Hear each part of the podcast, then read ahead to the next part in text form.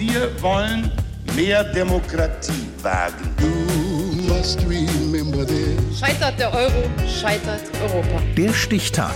Die Chronik der ARD. 4. Juni 1937. Heute vor 85 Jahren wurde in den USA die Erfindung eines Supermarktbesitzers vorgestellt, der Einkaufswagen. Jens Schellers. Münze reinschieben, Wagen rausschieben und rumschieben. So geht der Einkauf los. Und es ist immer das Gleiche. Der Einkaufswagen. Findige Forscher versuchen ständig, seinen Fahrerinnen und Fahrern das Befüllen noch verlockender zu gestalten. Konsumforscher Alexander Hennig von der Hochschule Mannheim. Die sind meist etwas größer als der statistische Durchschnittseinkauf. Das verleitet uns dazu, ihn als leer zu empfinden und mehr zu kaufen. Außerdem ist die Bodenfläche etwas angeschrägt zum Kunden hin, sodass Artikel zum Kunden hinrollen und damit aus dem Blickfeld des Kunden beim Einkaufen. Es gibt Einkaufswagen, die rollen leichter, wenn sie voll sind. Und eine Studie der Universität Innsbruck hat im vergangenen Jahr dann noch herausgefunden, dass Einkaufswagen mit Griffen in Rollrichtung anstatt einer einfachen Querstange die Kauflust um ein Viertel steigern.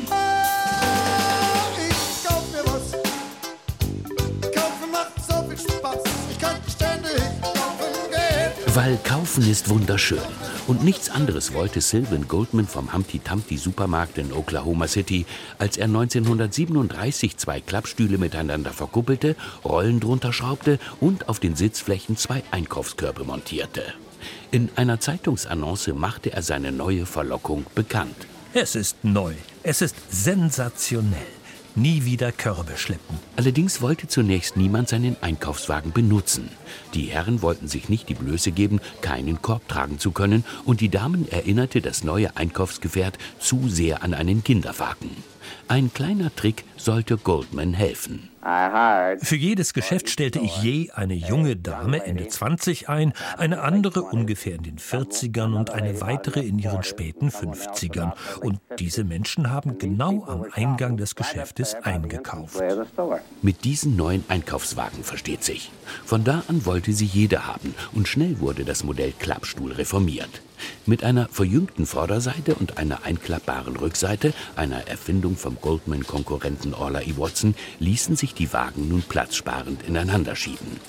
Mit dem beginnenden Wirtschaftswunder kam der Einkaufswagen 1949 dann auch nach Deutschland. Gehen Sie mit der Konjunktur. Gehen Sie mit auf diese Tour.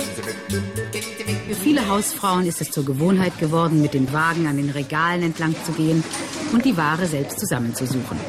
Damit nehmen sie dem Verkäufer die Arbeit ab, haben aber andererseits die Freiheit der Wahl. Dem Sterben der kleinen Tante Emma Läden in den 1960er Jahren folgt ein Boom der Einkaufswagen. Sie werden größer, weiter, tiefer. Kürzlich hat Discounter Aldi sogar einen intelligenten, sogenannten Smart Shopper getestet, der Scannen und Zahlen an der Kasse künftig überflüssig machen soll. Sinn und Zweck der großen Rollkörbe ist aber nach wie vor und seit seiner Erfindung der gleiche geblieben.